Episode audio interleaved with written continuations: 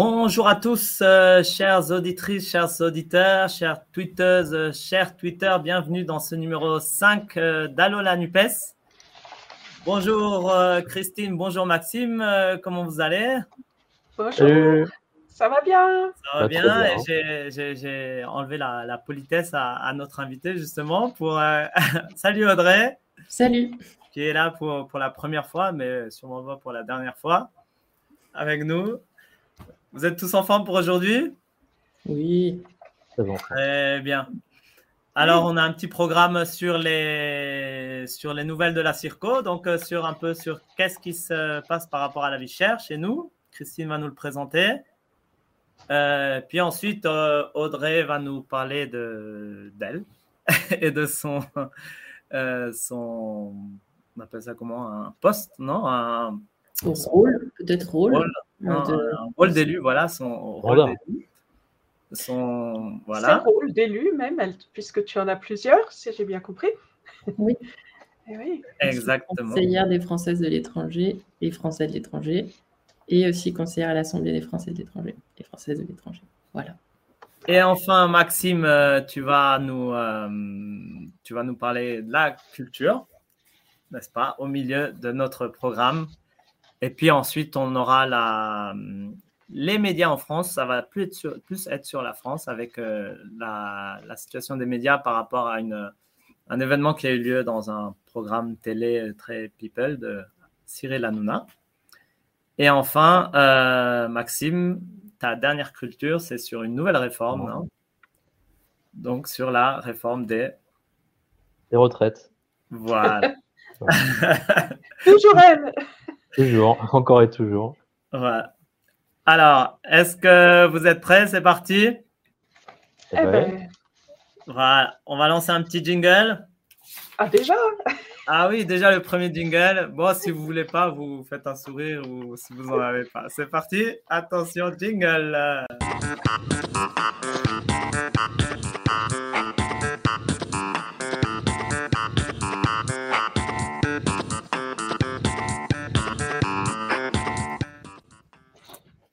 Et voilà donc notre première euh, chronique avec euh, Christine. Tu vas nous parler donc des actions. je, voilà, je, vais, je vais vous parler un petit peu de, euh, de ce qui se passe dans notre circo, des, des actions euh, menées euh, dont on n'entend pas parler. En fait, euh, l'idée m'est venue parce que euh, je suis tombée un petit peu par hasard sur Telegram sur euh, une chaîne d'un gars qui s'appelle An- Anonyme Citoyen et qui recense toutes les manifestations dans le monde entier. euh, bon, euh, et j'ai été très surprise de découvrir des manifestations importantes dans notre circo, euh, alors que je n'étais pas du tout au courant. J'ai pensé quand même que c'était très dommage. Et donc, j'ai essayé de me renseigner un petit peu. Alors, bon, un tout petit peu d'histoire. On sait bien qu'on est dans, l'inflation en ce moment, qu'on a tous des, problèmes de vie chère, plus ou moins dans, le, monde entier, disons, pas seulement dans notre circo. Mais euh, déjà, un, petit rappel euh, très court, c'est que euh, étude dans un article de début novembre de Euronews, du 4 novembre, euh, il signale que d'après une étude, les Européens se seraient appauvris de 3 000 euros par an après la crise financière de 2007-2008. Et waouh! Donc, euh, c'est les mesures qui ont été prises, des mesures d'austérité. Par quoi ça se traduit? Évidemment, on ne nous a pas pris 3 000 euros sur notre compte en banque comme ça sans qu'on s'en aperçoive, mais c'est des mesures comme euh, plus de précarité, des salaires bloqués, parfois même des baisses de salaire, des taxes qui augmentent, et surtout la casse des services publics. Euh, eh bien, c'est là que partent euh, ces, ces 3 000 euros en moyenne par, pour, les Européens depuis cette crise par an. hein. Et donc, on a déjà un contexte d'appauvrissement certain. Et sinon, eh bien, euh, dans la zone euh, euro, depuis en particulier le déclenchement de la, guerre, en Ukraine, mais déjà avant, l'inflation explose. Et l'inflation, euh, Katia nous disait la, dernière fois qu'en Hongrie, les prix alimentaires avaient explosé de, 34%. Euh, et donc, c'est, ça pose des difficultés énormes, et c'est une des raisons d'ailleurs qui, les ont, qui ont poussé Katia et sa famille à faire une pause dans l'accueil des, réfugiés ukrainiens euh, parce que financièrement, ça, ça, pesait toujours plus sur eux.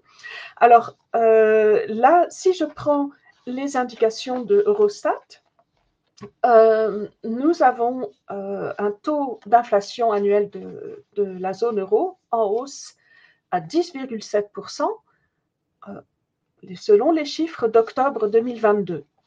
Alors, on a donc 10,7%, euh, mais évidemment, il y a des disparités. Euh, l'alimentation, qu'est-ce qu'ils disent? Alimentation, alcool et tabac, c'est 13, euh, un peu plus de 13%, avec, il faut savoir, les aliments non transformés à 15,5% de hausse. Donc, les aliments non transformés, c'est euh, c'est la base, c'est la farine, l'huile, les, choses dont, dont c'est pas du tout les produits de luxe, c'est les produits dont on a vraiment besoin pour se nourrir. Euh, et donc, on est sur la zone euro à une inflation de, de, de 15,5%. Et bien, entendu, euh, l'énergie a le poste roi sur cette inflation, avec une augmentation de pratiquement 42% sur l'ensemble de la zone euro. Et bien sûr, il y a des disparités. Je vous ai montré euh, cette petite carte qui montre que plus c'est rouge, plus euh, le taux d'inflation est, extrêmement élevé.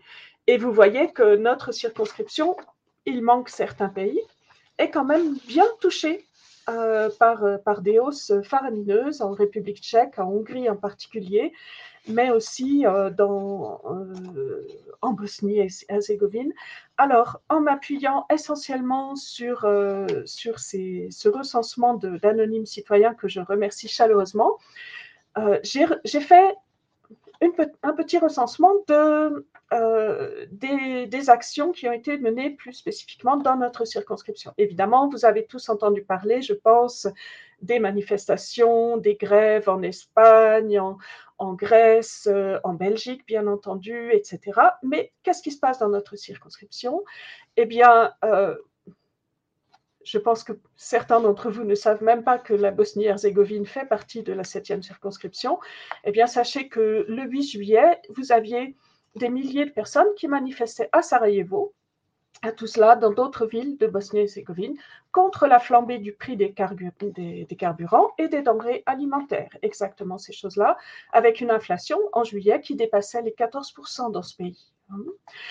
Euh, dans le, si je reviens un peu plus près, le 11 septembre, manifestation à Zagreb, en Croatie, qui n'est pas sur notre carte, euh, contre le gouvernement, aussi contre euh, un scandale de corruption lié à euh, une compagnie pétrolière et gazière croate. Donc là, c'est encore les prix de l'énergie et la corruption qui ont poussé les gens dans la rue.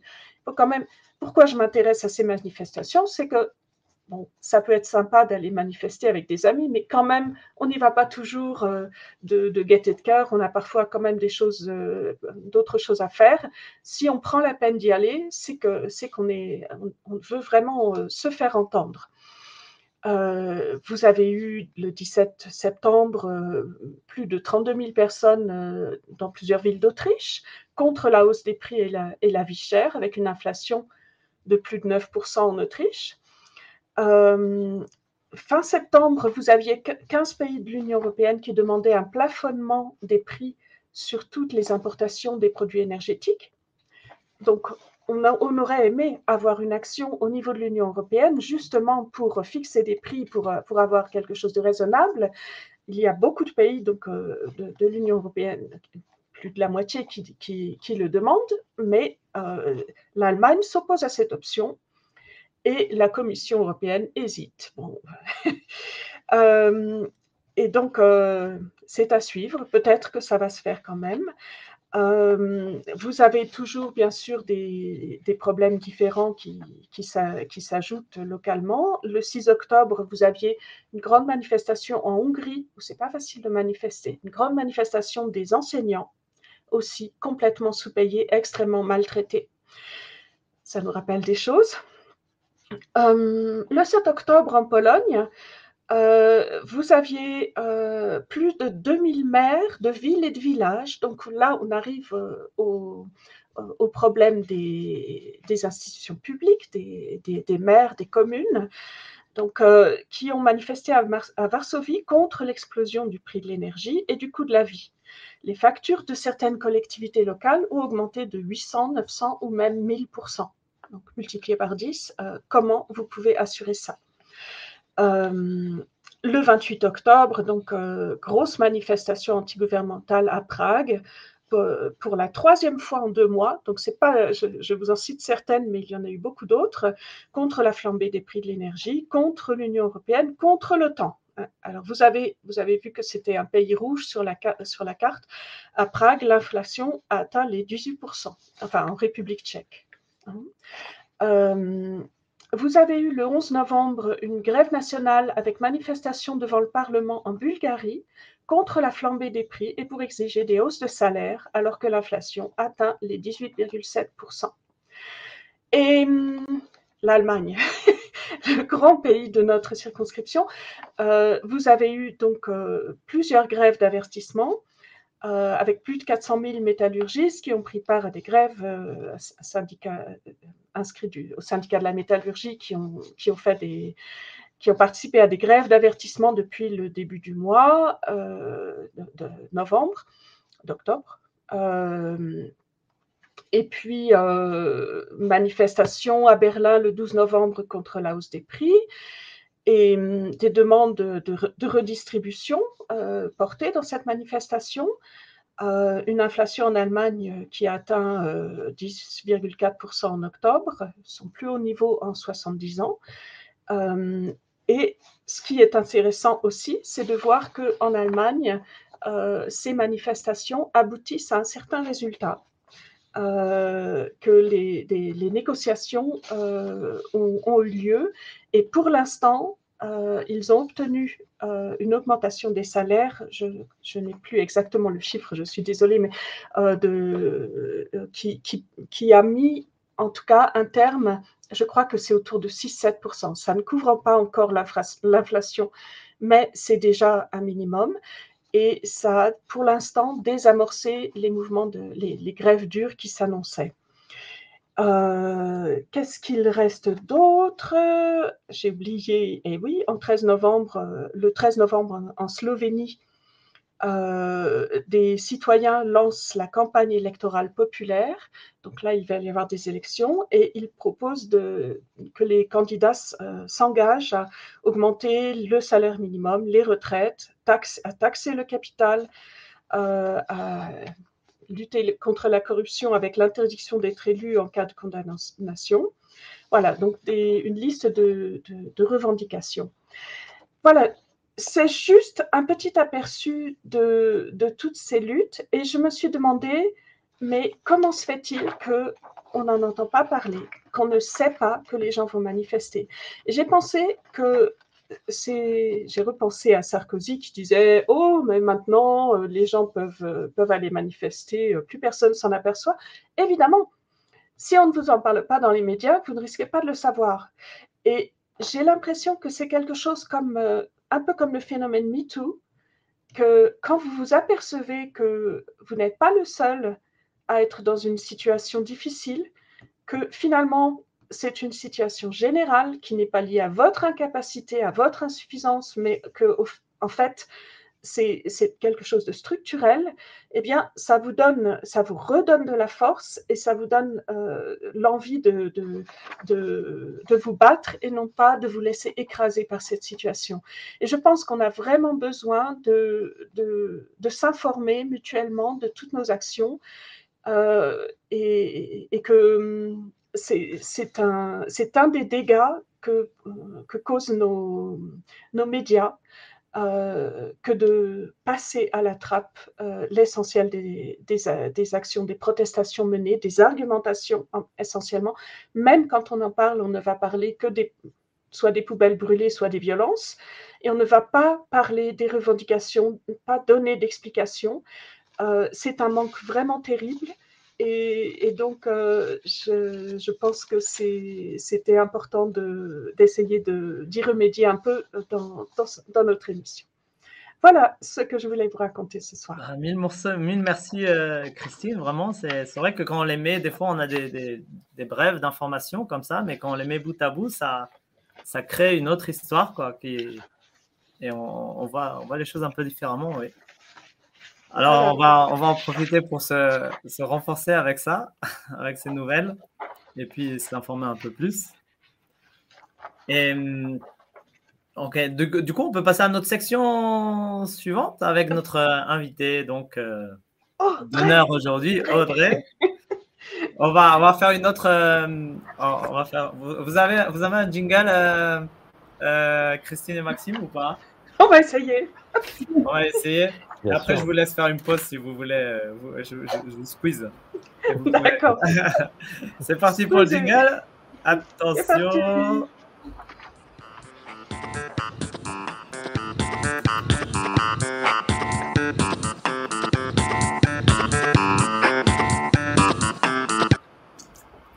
Et voilà, c'était beaucoup de points d'interrogation dans ce dans, ce jingle. Donc, on va essayer de, répondre à certaines questions.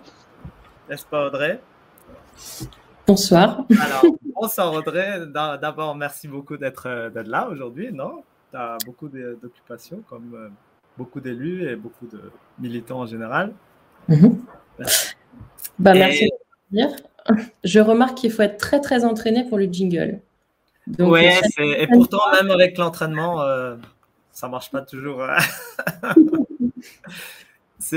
Alors, comme c'est ta première fois aujourd'hui que, tu viens à Allo la NUPES, euh, peut-être est-ce que tu pourrais te présenter un peu euh, pour, nos auditrices nos auditeurs? Oui, donc euh, je suis donc Audrey Leclerc, j'habite à Baden-Baden. J'ai une petite fille de 3 ans qui est franco-allemande. je travaille, je suis chargée de mission pour des projets, euh, un projet européen de recherche et euh, je travaille pour une université, voilà. Et euh, je suis membre du collectif Engagement écologiste et citoyen en Allemagne du Sud. Et pour le collectif, bah, j'ai été élue conseillère des Français et des Françaises de l'étranger. acronyme qu'on utilise, c'est CFDE. Mais bon, je vais, je vais, je vais dire conseillère. voilà, mais vous allez voir tout de suite que c'est un peu plus compliqué que ça avec les acronymes, mais depuis 2021. Euh, et euh, aussi en 2021, quelques mois après cette élection, j'ai été élue à l'Assemblée des Français et des Français de l'étranger, donc euh, ce qu'on appelle l'AFE aussi, et pour, dans laquelle je m'engage beaucoup. donc je vais faire un tout petit crochet sur l'AFE pour comprendre ce que c'est, et après je, répond à euh, toutes les questions sur euh, le rôle de la, on va dire, conseillère consulaire pour simplifier. C'était l'ancien euh, nom, mais le nom officiel aujourd'hui, c'est conseiller ou conseillère des Françaises, Français de l'étranger. donc, je suis conseillère à l'AFE et je, m'engage beaucoup pour coordonner le, seul groupe de gauche qu'il y a dans cette assemblée, parce qu'il y a 90 élus dedans et un tiers, euh, c'est des élus euh, de gauche. Euh, et on a un groupe unique, uni de la gauche. Donc, c'est la NUPES Plus, comme je l'ai dit ce, week-end à Mathias en préparant le podcast. On a le PRG aussi dans la NUPES. voilà, et du coup, je m'engage pas mal dedans puisque je, je suis vice-présidente du groupe, donc je coordonne bah, cette trentaine d'élus dans cette assemblée. voilà. Et je siège à la commission des finances. Voilà, et le groupe s'appelle Écologie et Solidarité. et la circo est énorme pour nous. Enfin, pour moi, c'est Allemagne, Autriche, Slovaquie, Slovénie, Suisse. Voilà. Ah, donc c'est pas les mêmes circonscriptions euh, Non. Elles sont grandes en fait, puisque les élus à l'AFE sont élus par les CFDE, donc euh, les conseillers conseillères consulaires que ça soit plus court ce soir. Maintenant, on connaît, maintenant, on connaît, on, est, on est tous attaqués avec les. ouais, non, je sais pas, CFDE, c'est un peu. Et du coup, en fait, nous, on élit euh, sur cette circonscription, donc euh, Allemagne, Autriche, euh, Slovaquie, Slovénie, Suisse. donc les CFDE élisent leurs représentants. Et donc c'est tout ce petit monde-là à l'Assemblée des Français de l'étranger, c'est donc tous les élus de gauche qui représentent les Françaises et les Français à l'étranger. Et ne pas confondre l'AFE avec l'AEFE, qui est l'Agence de l'enseignement du français à l'étranger. Tout à fait. on parlera sûrement dans nos prochains épisodes également. Voilà. Et donc, euh, pour commencer par le, début, disons l'échelon euh, premier, qui, euh, qui est celui de conseiller des Français de CFDE, voilà. Mhm. donc, tu nous as déjà dit, un de ses rôles, c'est bah, d'élire les, les, représentants parmi eux de, à l'Assemblée des Français de l'étranger, mais j'imagine qu'il y a beaucoup d'autres rôles également. Est-ce que tu peux nous les expliquer? Alors du coup, je vais essayer de faire euh, très schématique parce qu'il y, a beaucoup de facettes et euh, j'ai mis mon chrono en route pour respecter le timing. on, on, est, flexible quand même. non, mais je me rends compte quand même que juste pour faire un petit aparté, euh, le podcast, c'est beaucoup de travail et je reconnais qu'il y a vraiment un gros boulot, donc merci beaucoup. Et donc, je vais quand même essayer de tenir le timing parce qu'il y a quand même une organe derrière ça. Euh, donc, oui, du coup, euh, ben, le rôle du CFDE, euh, il est vraiment multiple. Mais juste pour avoir une petite, un petit aperçu, moi, par exemple, je suis conseillère donc, des Français et des Français de l'étranger, mais pour l'Allemagne du Sud. Et l'Allemagne du Sud, c'est euh, le Baden-Württemberg et euh, la Bavière. Donc ça fait quand même une grosse circonscription. Et si je veux un peu simplifier le rôle, je dirais, c'est comme si on avait un petit conseil municipal à 6, donc on n'est pas beaucoup non plus, mais un conseil municipal de, de l'Allemagne du Sud de quoi, et on se retrouve de temps en temps et on vote, on, débat, etc. Et en fait, ce qu'il faut voir, c'est que par circonscription, il y a des consulats. Donc, euh, il y a deux types de consulats aujourd'hui, parce que de plus en plus, le service public recule. Donc, euh, on a des consulats de plein pouvoir et on a aussi euh, des consulats d'influence, donc euh, c'est-à-dire ils ils peuvent pas exercer toutes les compétences d'un consulat de plein pouvoir tout simplement. Et par exemple dans la circonscription circonscription de l'Allemagne du Sud, on a un consulat de plein pouvoir, c'est Munich, et on en a un autre d'influence qui est euh, à Stuttgart. Et donc, euh, dedans, en fait, on a euh, un consul général euh, pour, Stuttgart et une, consul générale pour, Munich. Et ce sont en fait nos interlocuteurs de, l'administration sur, sur le terrain. Et donc, du coup, on a, on a plusieurs, on va dire, plusieurs facettes de ce rôle de conseillère consulaire. Donc, le premier gros gros paquet, on pourrait dire, c'est vraiment d'être le relais sur le terrain des préoccupations des citoyens et des citoyennes, euh, mais aussi des assos, par exemple. Hein, euh, nous, euh, j'ai un exemple concret. Moi, j'ai envoyé une newsletter avec mon collègue Frédéric Zouko, qui est aussi élu en Allemagne du Sud. on l'a envoyé aujourd'hui, notre newsletter. C'est un on reviendra peut-être après là-dessus sur comment, quels sont les moyens qu'on met à disposition, mais euh, envoyer une newsletter, par exemple, euh, c'est un des moyens de communiquer avec tous les gens de la Circo. Et donc, dedans, par exemple, on a écrit, euh, on, a, on, est en train de tester une nouvelle formule. On s'est rendu compte que les gens venaient pas forcément en permanence en ligne qu'on faisait régulièrement. Du coup, on s'est dit, on va, on va proposer des, des, créneaux individuels que les gens peuvent, peuvent réserver en avance, en fait, pour faire des rendez-vous individuels. Donc, par exemple, dans cette newsletter, typiquement pour relais des préoccupations des citoyens et citoyennes, on s'est dit bah faut qu'on s'adapte, faut qu'on propose des trucs euh, qui soient adaptés aux dates euh, horaires des gens. Donc euh, on leur a proposé ces, créneaux de rendez-vous. On va voir inscrivez-vous. Euh, et puis, par La période, c'est quand cette période-là?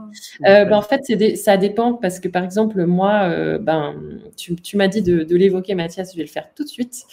moi, je suis, je, je suis professionnellement, je, suis, j'ai un boulot, je suis à 100%, je suis aussi maman d'une petite fille.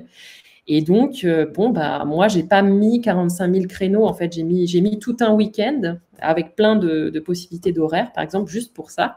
Mais mon collègue Frédéric Zouko, par exemple, il, a, mis plein, plein de jours parce qu'en fait, lui, il est retraité. Donc, il peut faire ça plein de jours. Euh, c'est un peu la différence euh, dans l'exercice du mandat. Mais euh, donc, du coup, voilà. C'est pour, en tout cas, c'est novembre-décembre. Et moi, ce que je propose, c'est plusieurs jours en décembre.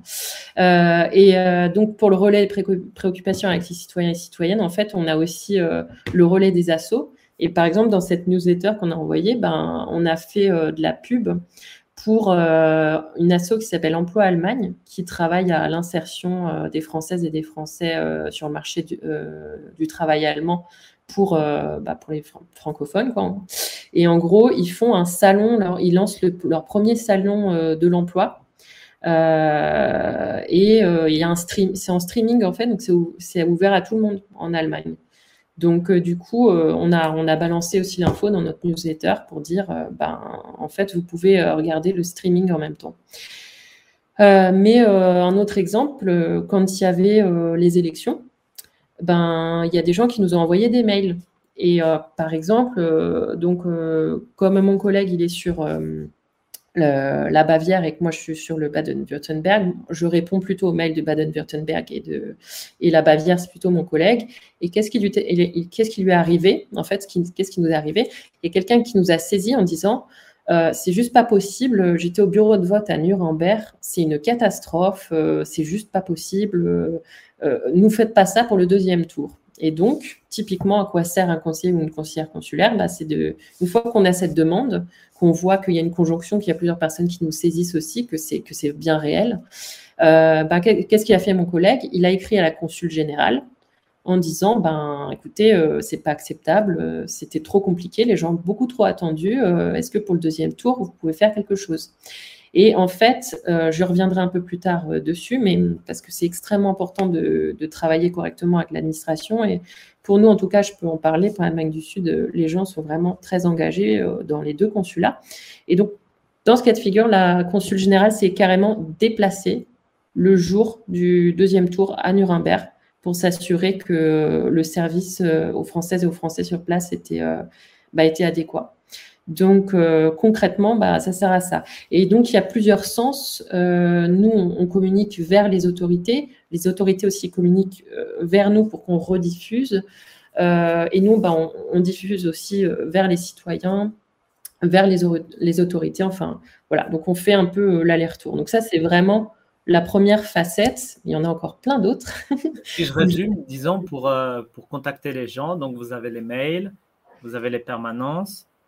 Et donc, maintenant, vous avez cette permanence virtuelle aussi et les associations. Quoi. C'est un peu les, différents moyens que vous avez pour. Euh, parce que c'est dur en l'étranger, non? On se trouve moins facilement, non? On trouve moins les. C'est pas comme en France ou. Ouais, en fait, il y en a encore une autre euh, que, bon, nous, personnellement, avec Frédéric Zouko, du coup, mon collègue, on a, on a un peu développé avec le collectif, en fait. C'est que.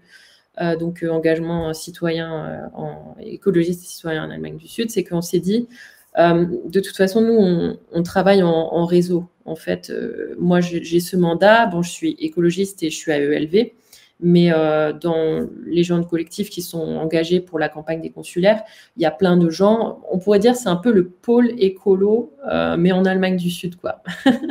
et en fait, il y, y, a, plein de gens là-dedans. Et en fait, ce qu'on a commencé à mettre en route, c'est de se déplacer de ville en ville et en fait, euh, moi et Fred, on, organise aussi, euh, bah, on, essaie de, on, met nos réunions euh, avec les assos sur place, les institutions et tout, et on essaye aussi de faire un, truc conjoint pour, pour voir aussi des citoyens et citoyennes qui veulent ben, nous parler de, de, la Circo.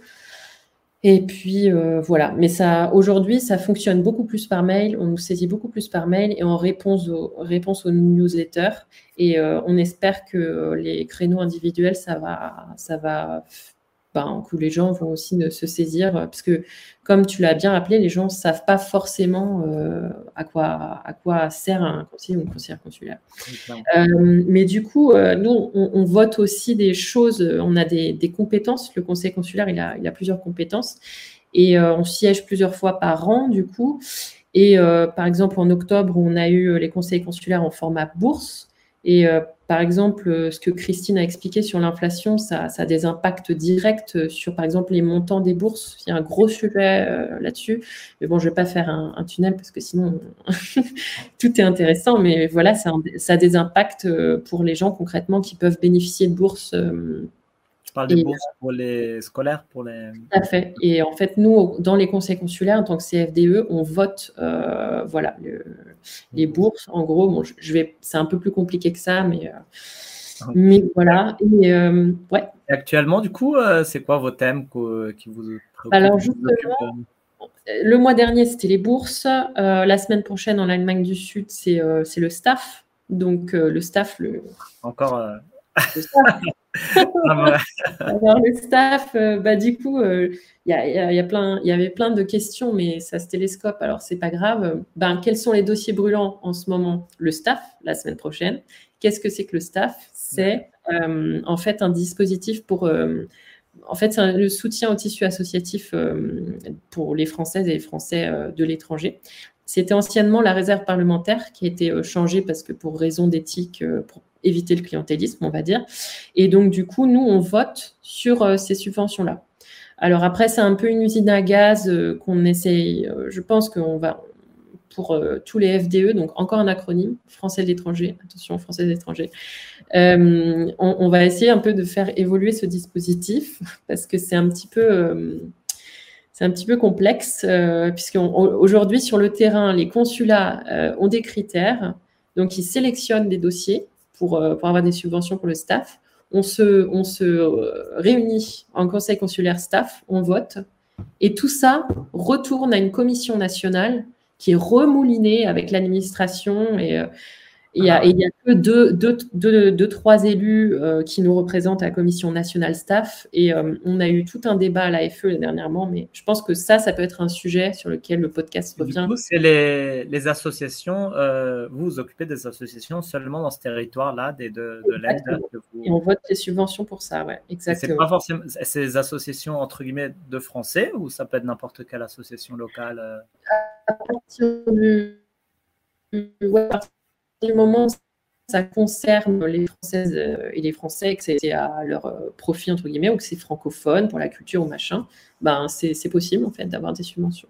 Du coup, euh, par exemple, le conseil consulaire, euh, il peut être saisi ou les membres directement pour avoir des infos sur le staff, comment.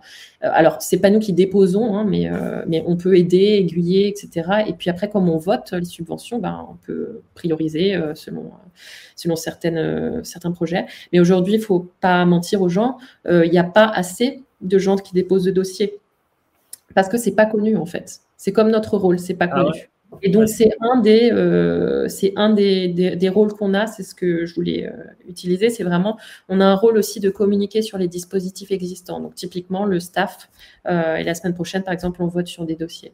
Mais par exemple, on vote en conseil consulaire, donc sur différents sujets. Et je voulais juste dire rapidement, parce que je vois là 15 minutes déjà. Ah, ça, c'est très politicien. Bon. Comment ton, ton, micro, il va se couper bientôt. non. Non, mais en gros, euh, pour, pour euh, un petit peu donner un exemple euh, rapidement, on a plusieurs ingrédients pour dire si ça fonctionne bien ou pas dans un conseil consulaire. en fait, on doit beaucoup composer avec nos collègues. Donc, en fait, pour, pour, faire avancer des sujets pour, pour les gens de la CIRCO, ben, en fait, il faut se mettre d'accord avec les gens qui ne sont pas de notre bord politique. Donc, en Allemagne du Sud, on est 3-3, donc euh, ça va. Et les gens sont assez euh, raisonnables. Mais par exemple, euh, je, peux donner un exemple. quand on n'a pas un président ou une présidente qui est, allez, on pourrait dire démocrate, hein, au sens noble du terme, ça peut poser des, des, blocages politiques. Et par exemple, dans notre circo, on a ce cas de figure qui est assez exceptionnel. C'est à Francfort, où là, on a un président de droite qui, en fait, renonce euh, au, rôle euh, le plus élémentaire démocratique, euh, puisqu'il a bypassé les propres membres de son conseil consulaire pour présenter des commissions de contrôle. C'est un peu technique, mais en gros, il respecte pas trop la démocratie interne et c'est remonté jusqu'à l'Assemblée des Français de l'étranger, qui ne lui a pas validé bon, c'est très technique, c'est les listes électorales consulaires, mais c'est commissions de contrôle parce qu'il euh, il ne respectait pas les, membres de son, conseil consulaire. Et euh, du coup, voilà, c'est hyper important. Donc ça, c'est un peu une phase, on doit voter dans des formats institutionnels, institutionnels qui nous sont un peu imposés, entre guillemets. Et euh, je vais répondre rapidement à quoi on sert. On vote surtout pour les sénateurs et les sénatrices des Françaises et Françaises de l'étranger. Et ça, on est dans le collège électoral avec les délégués consulaires qui sont encore euh, une autre euh, catégorie entre guillemets d'élus qui ont juste entre guillemets pour fonction de voter pour les sénateurs et sénatrices. Et donc il y en a, il y en a 12. Et là, ce qu'il faut retenir, c'est que on va voter en septembre prochain pour euh, le renouvellement partiel du, Sénat. et donc une partie des, sénateurs et sénatrices des Français de, françaises de l'étranger aussi. Voilà. Et après, dernier rôle, rapido, un rôle de représentation. Voilà, c'est on aide le consulat. Des fois, il y a des événements où euh, le consul ne peut pas forcément aller. Et quand on travaille vraiment bien main dans la main avec un consul ou une consul, par exemple, bah en fait, ils nous disent en avance, euh, bah je vais à tel endroit, euh, etc. Et moi, par exemple, dernièrement, je suis allée. c'est pas moi qui représentais officiellement le consulat, mais par exemple, le consul m'a dit, bon bah là, il y, a, y a un truc à Baden-Baden et il, y a un partage d'infos et euh, voilà, on se partage un petit peu euh, ça. Et peut-être pour finir, une petite question un peu plus politique. Euh, tu parlais des élections sénatoriales. et comment tu, toi, en tant qu'élu, en tant que personne qui va, bah, qui rencontre des gens, par rapport à, la dynamique de la NUPES, mm-hmm. comment tu, quel conseil tu donnerais ou comment tu verrais pour qu'elle qu'elle perdure dans notre circo, justement, pour la faire la faire vivre et comment tu la vois dans, notre circuit bah, en fait, euh, bon, moi, je suis euh, écologiste, je suis à ELV, donc je vais utiliser un petit euh, vocabulaire écolo. Je pense que nous, tous, ensemble, on est un peu un écosystème. Et en fait, à mon avis, le but du jeu, c'est un petit peu d'essayer de faire en sorte que notre écosystème soit résilient. Donc, en gros, qu'on se connaisse les uns les autres, qu'on fasse diffuser les informations et qu'on puisse, entre guillemets, être fort ensemble pour comment dire, euh, faire en sorte qu'il y ait euh, l'union, en fait, euh, puisque en, l'occurrence, là, pour les prochaines élections sénatoriales, en fait, on a le même corps électoral que la dernière fois. Et donc, il y a un sujet de, voilà, si on se met tous ensemble, on est sûr qu'on peut avoir pour la gauche plus d'élus. Donc, moi, pour la circonscription et pour euh, comment on travaille tous ensemble, je pense que justement ce type d'initiative comme le podcast, c'est vraiment bien parce que on, travaille ensemble, on se connaît euh, et on, discute. Se connaître déjà. On discute de fond surtout. Et donc pour moi, euh, c'est vraiment important de solidifier l'existant en fait. On puisse, parce qu'en fait, on se rend compte souvent quand on discute avec les gens de, gauche qu'en fait, on n'est pas que euh, des étiquettes euh, associatives ou politiques, ou etc. En fait, on fait plein de trucs bénévoles euh, à droite, à gauche. Et on est des ponts, en fait, c'est vrai, des ponts dans, plein, de domaines.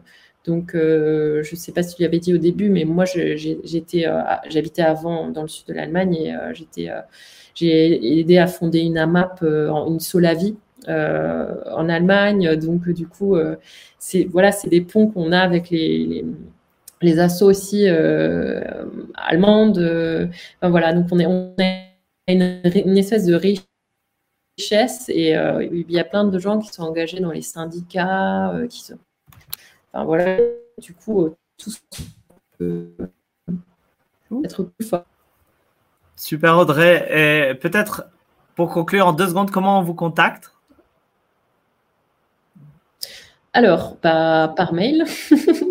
Donc, euh, bah, sur le consulat, en fait, on peut, on peut trouver. Alors, pour tous les CFDE, hein, il n'y a pas que pour ma pomme quand même. Hein. on peut trouver euh, les contacts des CFDE, en fait, sur, euh, sur les sites des consulats. Donc, il y a toujours une rubrique euh, euh, sur euh, le conseil consulaire. Et là, en fait, on a la liste des conseillers des conseillères des Français de l'étranger. Et on a même le détail de ceux qui, siègent aussi à l'Assemblée des Français de l'étranger. Donc, comme ça, vous pouvez trouver directement les, mails des gens. Et après, normalement, si vos élus communiquent vers vous, et que vous êtes inscrit sur la liste électorale consulaire, que vous avez accepté de recevoir des mails, ça aussi. Et si vous checkez vos spams, aussi, et ben vous pouvez peut-être recevoir euh, des infos de vos élus. Voilà. Ben, on verra si vous recevez plus de mails maintenant dans les prochains jours. Alors. Audrey, merci beaucoup d'avoir, été avec nous. Ben, merci. Un plaisir. Et, donc, à une prochaine fois sûrement. Hein, à une prochaine fois. merci, à bientôt. ciao, ciao. Tiens, je vous ai fait revenir, euh... Christine. Alors. C'était bien. Ah bah, c'est cool, comme ça on est plus informé maintenant, non? On, est... on en sait Merci beaucoup, Audrey. Hein. Ouais. Beaucoup de choses à connaître, oui, en effet. C'est vrai. Alors, Maxime, est-ce que tu es prêt pour ta, pour ta chronique? Moi, c'est bon. Et toi? C'est bon? T'es prêt? On verra, on verra. Ouais, me fait peur. Par contre, j'ai plus de papier, moi. Ah oui, c'est Plus de jingle, mais on va lancer un jingle quand même. Hein. C'est vrai, vous êtes prêts alors? Ouais, ouais, ouais, vas-y. Attention.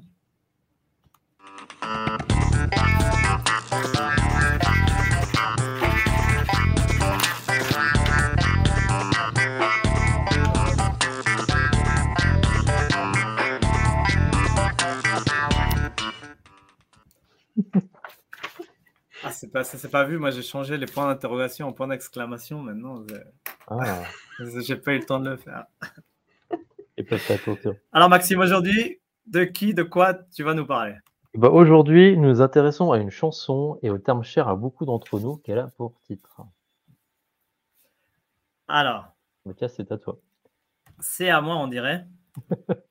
c'est ce que j'ai cru, euh, c'est ce que j'ai cru comprendre.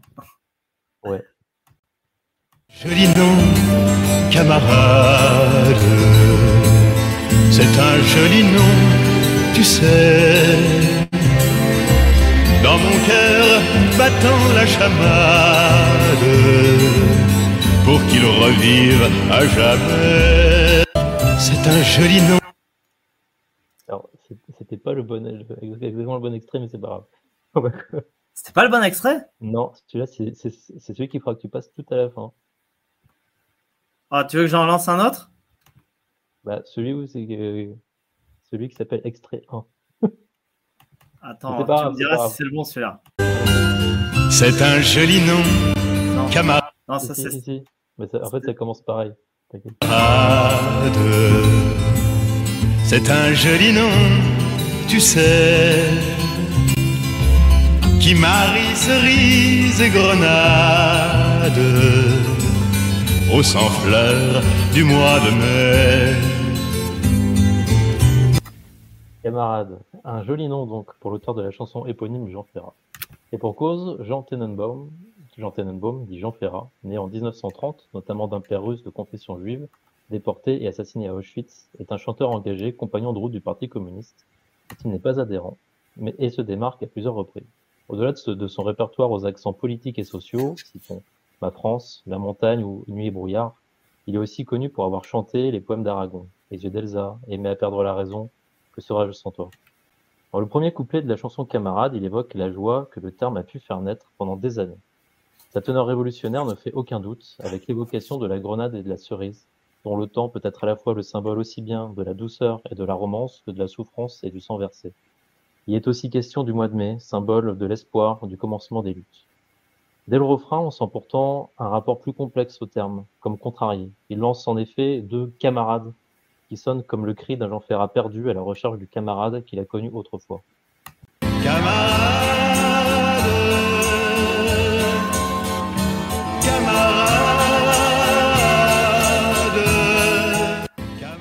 Le début du second couplet ne laisse pas de doute. C'est un nom terrible, camarade. C'est un nom terrible à dire. Que venez-vous faire ici? Lance, aux camarades entrés à 5 heures dans Prague, le temps d'une mascarade. Jean fait bien sûr référence ici à l'invasion de la Tchécoslovaquie par les troupes du pacte de Varsovie et l'écrasement du, printemps de Prague. Le printemps de Prague, c'est ce que l'on nomme, euh, c'est ce que l'on nomme la période de l'histoire de la République socialiste tchécoslovaque, qui s'ouvre le 5 janvier 1968 par l'arrivée au pouvoir d'Alexandre Dubček, qui entend instaurer un socialisme à visage humain. Sans remettre en cause le caractère communiste de l'État tchécoslovaque, Dubček considère que la lutte des classes est achevée et que l'économie n'a donc plus besoin d'être dirigée de manière centralisée. Il entend garantir les libertés et droits fondamentaux, tels que la liberté de la presse, et est favorable au multipartisme. La nouvelle constitution qu'il introduit fait de la Tchécoslovaquie un État fédéral accordant le même poids aux deux nations qui, la composent, qui le composent. Bien que ce programme ne soit pas en rupture avec le socialisme, les dirigeants soviétiques le perçoivent comme une menace et envoient les chars dans la nuit du 20 au 21 août, faisant 72 à 90 morts et des centaines de blessés pour imposer la normalisation, comme on dit. Que venez-vous faire, camarades? Que venez-vous faire ici? Alors, faut-il pour autant tourner le dos à ce terme et le réduire au pire de l'histoire du marxisme, abandonnant ainsi les camarades tchécoslovaques qui prenaient un socialisme à visage humain, les camarades qui très tôt n'ont pas suivi Moscou, ou encore les camarades libérateurs de l'affiche rouge? Avant d'entendre la réponse de Jean Ferrat, revenons sur l'histoire du terme qui est déjà assez éclairante. Alors, il vient à l'origine de l'espagnol camarada, qui signifie de la même chambrée. Beaucoup seront ravis d'apprendre qu'il a souvent été utilisé par les soldats pour désigner ceux de la même chambrée, donc, et par extension les compagnons d'armes, notamment sous Napoléon.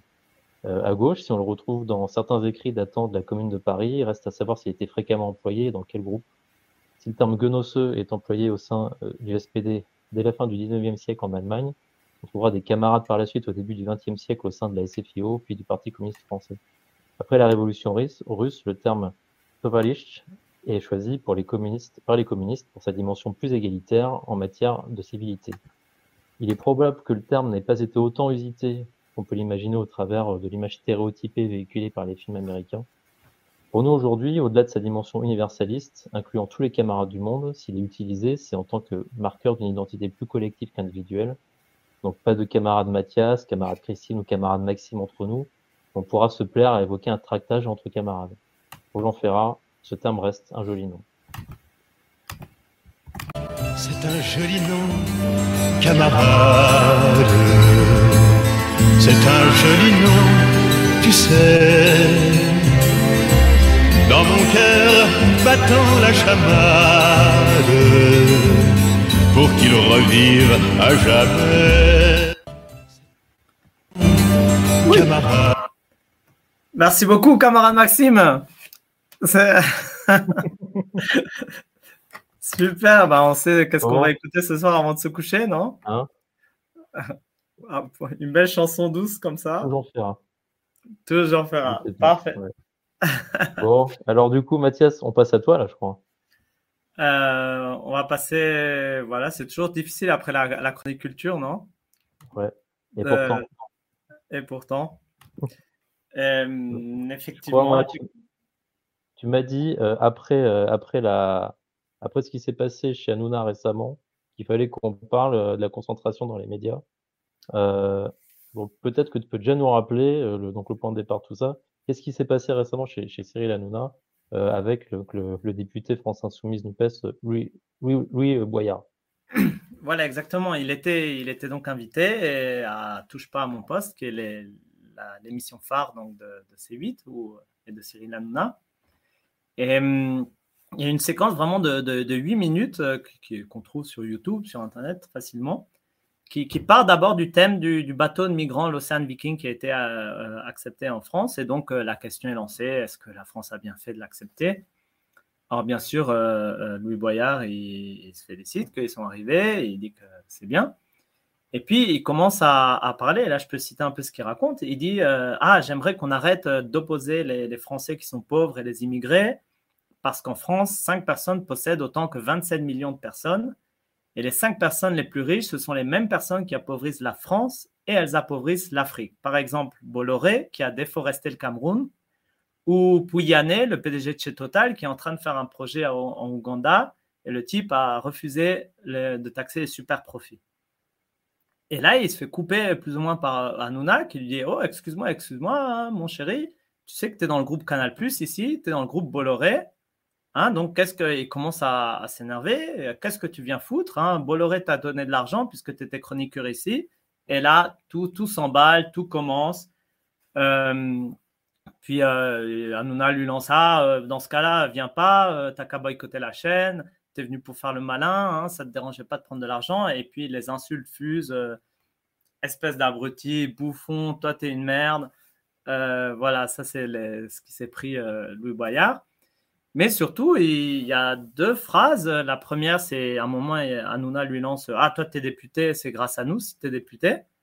Donc, déjà, ça montre un peu une certaine, on va dire, mégalomanie, non? Puisque ne se prend pas pour n'importe qui, même si c'est vrai que les médias ont leur rôle très fort. Mais surtout, la phrase, c'est Ah, euh, moi, je ne crache pas dans la main qui me nourrit, et toi, tu ne devrais pas cracher dans la main qui t'a nourri. Donc là, apparaît au grand jour, finalement, cette servitude par rapport aux propriétaires de médias, qui souvent est niée par, euh, par beaucoup de monde. Beaucoup disent Ah, c'est pas parce qu'il est propriétaire qu'on n'a pas le droit de parler mal de lui. Mais euh, là, Hanouna, vraiment, il, plante ça au, grand jour. Et. Hum, donc, c'est assez fort. Le lendemain, ils ont fait une émission, enfin, ou la fois suivante, ils ont fait une émission consacrée à démonter Louis Bayard. Donc, ils ont invité des gens qui tous euh, le, voilà, le critiquaient. Et, s'en est en suivi, il y a deux plaintes euh, qui ont été posées des deux côtés. Donc, Louis Boyard a déposé une plainte pour injure publique envers une personne chargée d'une mission de service public. Et Hanouna a déposé une plainte pour diffamation parce que Louis Bayard l'a accusé d'attiser le racisme, ce qui est en partie appuyé sur certaines études aussi qui montrent comment dans les... Euh, euh, voilà, surtout Zemmour euh, et l'extrême droite, en fait, a eu un temps de parole très, très, très important dans, les, dans ces émissions. Et non seulement le temps de parole, mais aussi les thèmes qui ont été abordés, parce que les thèmes qui sont imposés, parfois, des gens de gauche, par exemple, peuvent parler, mais pas sur les thèmes que eux ils veulent. Alors, du coup, c'est compté comme une parole de la personne de gauche, mais il ne parle pas de ce qu'il veut. Quoi. Donc, euh, donc, vraiment, c'est n'est pas une euh, accusation lancée, euh, lancée comme ça. Quoi. Toute Et juste pour rappeler un petit peu, Touche pas à mon poste, c'est vraiment une, émission phare, hein, enfin phare en France, oui, qui a quand même son audimat. Hein. Nous, je pense pas qu'il y ait beaucoup de monde à l'étranger qui, qui la suivent.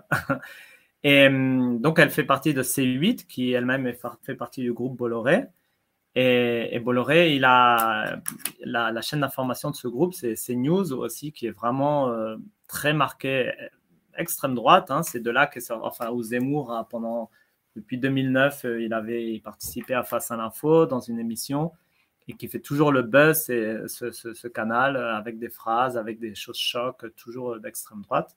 Donc, du coup, on peut peut-être nous rappeler un peu, c'est quoi donc cet univers Bolloré au niveau des médias et qui est Bolloré bah, Bolloré, c'est bon, un de nos milliardaires, de nos oligarques euh, français, qui, qui a fait sa richesse justement en Afrique. Qui a, lorsqu'il y a eu la décolonisation, il a racheté nombreuses, de nombreuses sociétés coloniales et donc, ce qui fait qu'aujourd'hui, il a des, ports, des trains, des entrepôts, des plantations, des usines. Et dans certains endroits, vraiment, il contrôle, il a le monopole sur toute la chaîne euh, d'exportation. Et on, dit que 50% de sa fortune, elle s'est faite vraiment grâce à l'Afrique. Donc, vraiment, le lien que Louis Boyard a essayé de faire entre euh, le milliardaire qui exploite l'Afrique, les immigrants qui viennent et qu'on ne veut pas les accueillir, il est vraiment extrêmement euh, cohérent. Donc, et Louis Boyard a donc toutes, euh, Louis Boyard, Bolloré, pardon, a donc toutes ces, activités. Et puis, au bout d'un moment, il commence à s'intéresser beaucoup aux médias et il rachète euh, de nombreux euh, et en particulier Canal+, Vivendi, tout le groupe Vivendi. Et, là, par contre, il a une, une marque, disons une patte un peu plus brutale que d'autres milliardaires. Vraiment, quand il prend le contrôle à, à, CNews, qui était avant iTélé, euh, au moment où il, devient propriétaire, il vire toute la direction. Et il y a plus de trois quarts des journalistes euh, qui partent de, de, l'émission, enfin du, canal. Il y a également Canal Plus, il y a bon, à la fin les guignols de l'info, des émissions phares, le zapping aussi ont, disparu avec des Bolloré. Et je ne sais pas si vous aviez suivi, à une époque, il y avait aussi eu un reportage dans Canal Plus sur le crédit mutuel et les investissements qu'il avait dans les paradis fiscaux qui a été simplement censuré qui a été euh, par, Bolloré à l'époque, parce qu'il avait des connexions avec le Crédit Mutuel, enfin des, des, contrats. Et d'ailleurs, à l'époque, ça, a été un mauvais coup, puisque du coup, il y a eu beaucoup de promotions pour ce documentaire qui a finalement été euh, publié, qui a été diffusé sur France 3. Donc, euh, donc Bolloré, finalement, est un, un, un, de ces milliardaires, mais avec une patte euh, euh, très, très forte, presque, on pourrait dire, mafieuse, vraiment. Il, il, nomme les gens fidèles à son, au poste de responsabilité. Et ça, on l'a vraiment senti dans, la, dans, dans l'expression et même dans, dans le programme suivant que Hanouna a fait, ils parlent tous de, la trahison, la fidélité. Enfin, c'est vraiment des ouais, des notions assez, assez mafieuses avec le parrain. Euh, on, ne critique pas le parrain. Enfin, y a, y a, c'est assez, assez, assez particulier. Mais malgré tout, Bolloré, finalement, c'est un parmi d'autres quand même de nos milliardaires qui contrôlent euh, tout, le tout le panel. parce que justement, euh, on n'a pas eu de, de jingle, on l'a oublié, je crois. Mais j'avais ouais, mais j'avais préparé ça. Ah T'as vu, j'étais tellement concentré sur, euh, sur ce que j'allais dire. Effectivement, concentré, concentré. Alors, euh, je ne sais pas si vous avez souvent entendu, on parle souvent de que 9 ou de parfois 10 milliardaires euh, concentrent 90% des médias. je voulais revenir un peu sur cette statistique et un peu voilà, sur ce que c'est, mais peut-être une petite question à nos, pour réveiller nos, auditrices, auditeurs. Euh, qui sont ces 9 et 10 milliardaires? Alors, vous pouvez écrire dans le chat les noms. On va balancer les noms. C'est pas balance ton port, c'est balance ton milliardaire. On va voir parce qu'ils sont. Bon, il y a des noms qui sont assez faciles à, à trouver. Mais il y en a d'autres. Euh, voilà, on en a déjà trois là Bolloré, Arnaud, Bernard Arnaud et Drahi. Donc mmh. effectivement, hein, Bolloré, on l'a dit, il a, il a tout l'empire de, Canal Plus et de, CNews et tout ça, de Vivendi. Puis euh, Bernard Arnault, lui, avec euh, le groupe LVMH, il, a le Parisien, les Échos ou la Croix. Euh, Drahi, lui, il a. ouh, j'ai oublié ce qu'il a. Ah oui, il a SFR, BFM TV, Xavier Niel. Xavier Niel, maintenant Frédéric, très bien qui, je ne sais plus s'il est toujours au monde d'ailleurs, mais en tout cas, il avait investi le monde. Et alors, on a après celui de, TF1. Est-ce que ça. Dans BTP euh, Ah oui, Lagardère, c'est vrai. Lagardère, c'est pas celui de TF1, mais Lagardère, euh, c'est. voilà, Bouygues. Qu'est-ce qu'il a, Lagardère? Il a Paris Match, le journal de dimanche, Europe 1, et voilà, Bouygues qui a tout le héritage de TF1 et tout le groupe de TF1. Donc on en a combien là? On a 1, 2, 3, 4, 5, 6. Ouais, c'est pas mal. Et alors, euh, est-ce que je peux mettre des. Donc on a Bolloré, Xavier Niel, Bouygues, Lagardère. Ah ah Puis un, un constructeur d'armes aussi. Ah oui. un, un de nos a. Voilà, exactement. Bravo Armoise. On va, on va distribuer les points là. On va faire là. on a, on a Dassault, exactement. Puis les, les, trois derniers, je vais. Bon, on a Pinot aussi. Celui-là, il est aussi parfois connu. Et enfin, il y, a, euh, il y en a deux qui sont moins connus en fait et qui concernent d'ailleurs, il y en a un qui concerne l'Allemagne puisque c'est la famille Mohn qui contrôle le groupe euh, euh, Bertelsmann qui là, euh, en, Allemagne, c'est vraiment un gros, gros, gros conglomérat aussi euh, médiatique. Et en France, euh, il, a, il, a, il contrôle donc M6, RTL et Gala, donc la famille Moine. Et puis le dixième, apparemment, c'est pour ça qu'on le laissait un peu de côté, parce que c'est simplement le, la propriétaire de l'équipe, Marie-Odelle Amoré, qui en fait n'a que ce journal, donc donc, euh, on ne la nomme pas souvent. Donc, c'est pour ça qu'on dit plutôt 9 milliardaires que, 10. Mais euh, malgré tout, il faut un peu euh, raffiner cette statistique parce que déjà, en fait, ça vient de 2017 hein, et de Basta Mag qui a, qui a fait une enquête. Et il s'agit à la fois des, seulement des quotidiens nationaux et des, des quotidiens. Et en fait, c'est en nombre, ce n'est pas le nombre de titres, mais c'est le nombre de papiers vendus, de journaux vendus. Donc, c'est 90% des journaux vendus par ces quotidiens nationaux. Et ces quotidiens nationaux, je ne sais pas si vous connaissez le, euh, moi, je me rends compte, je ne connais pas tellement les, médias en France, surtout quand on n'y habite pas, parce que euh, est-ce que vous pouvez, vous savez combien est-ce qu'il y en a des quotidiens nationaux? Je ne vais pas vous demander de les nommer, mais est-ce qu'il y en a, c'est un, quiz cette fois-ci, est-ce qu'il y en a 6, il y en a 10 ou est-ce qu'il y en a 14 Allez, une petite question pour le chat. 6, 10 ou 14 Moi, je dirais qu'il n'y en a pas tant que ça, mais. Hmm, ça réfléchit, ça réfléchit. Armoise dit 6. Oh, j'aurais dit 6. Ah, Armoise, elle a dit 10. Frédéric dit 14. Avril dit 14. Ah, bonjour Avril. Et Maxime, tu disais? 10, ouais, je... Ah, ben Maxime, écoute, je vais te décerner la palme. Alors, effectivement, il n'y a que six euh, quotidiens nationaux qui sont euh, La Croix, L'Humanité, Les Échos, Le Figaro, Le Monde, euh, Libération. Et euh, je les ai tous dit, non? La Croix, l'Humanité, les Échos, le Figaro, Le Monde et Libération. Voilà. Donc même si, si en fait, si on regarde que ces quotidiens nationaux, euh, Libération a refait dernièrement hein, dans ses check fake, il a repris un peu les statistiques et il les a réactualisées. Et ils disent qu'en ajoutant les abonnés des Échos, des Figaro, du Monde, en fait, il n'y a que 5 milliardaires qui contrôlent 81% de, du total des, exemplaires vendus par ces, par ces six journaux. Alors, la concentration, bien sûr, elle n'est pas seulement dans les journaux.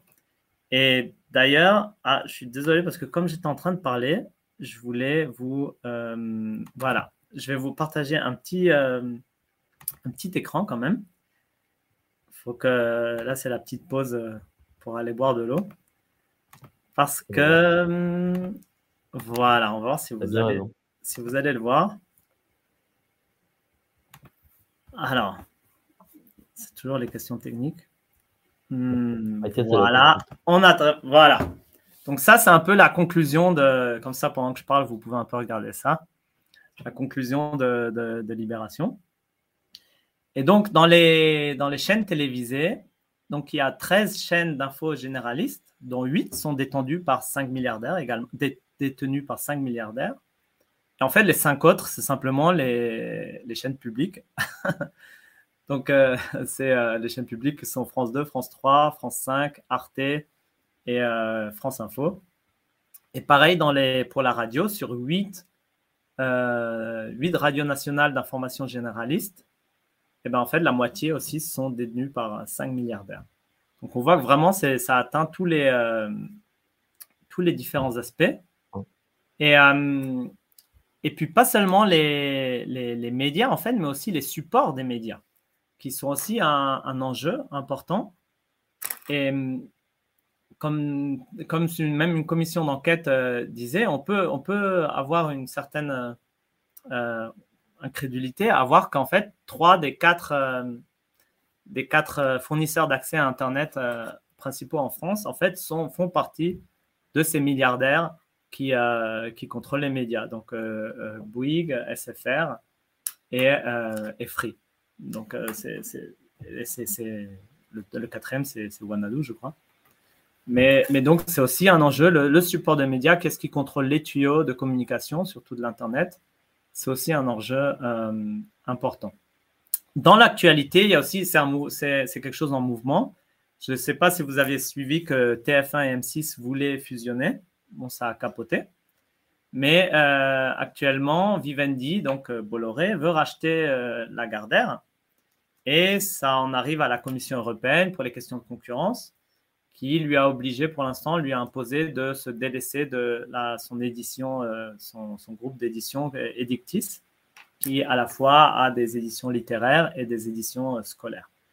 Donc, euh, quand on voit aussi qu'il y a des monopoles, par exemple, dans les bouquins scolaires, euh, vraiment le, pouvoir finalement il est extrêmement fort puisque voilà dans la littérature donc dans la dans les programmes dans, dans les livres scolaires les fournitures scolaires et dans les médias en général alors après on s'étonne que la confiance dans les médias diminue et ça, c'est mesuré d'année en année. Hein. Le dernier baromètre euh, de 2021, il, disait que 60% des, Français considéraient que les journalistes ne sont pas indépendants aux pressions du pouvoir politique et aux intérêts économiques.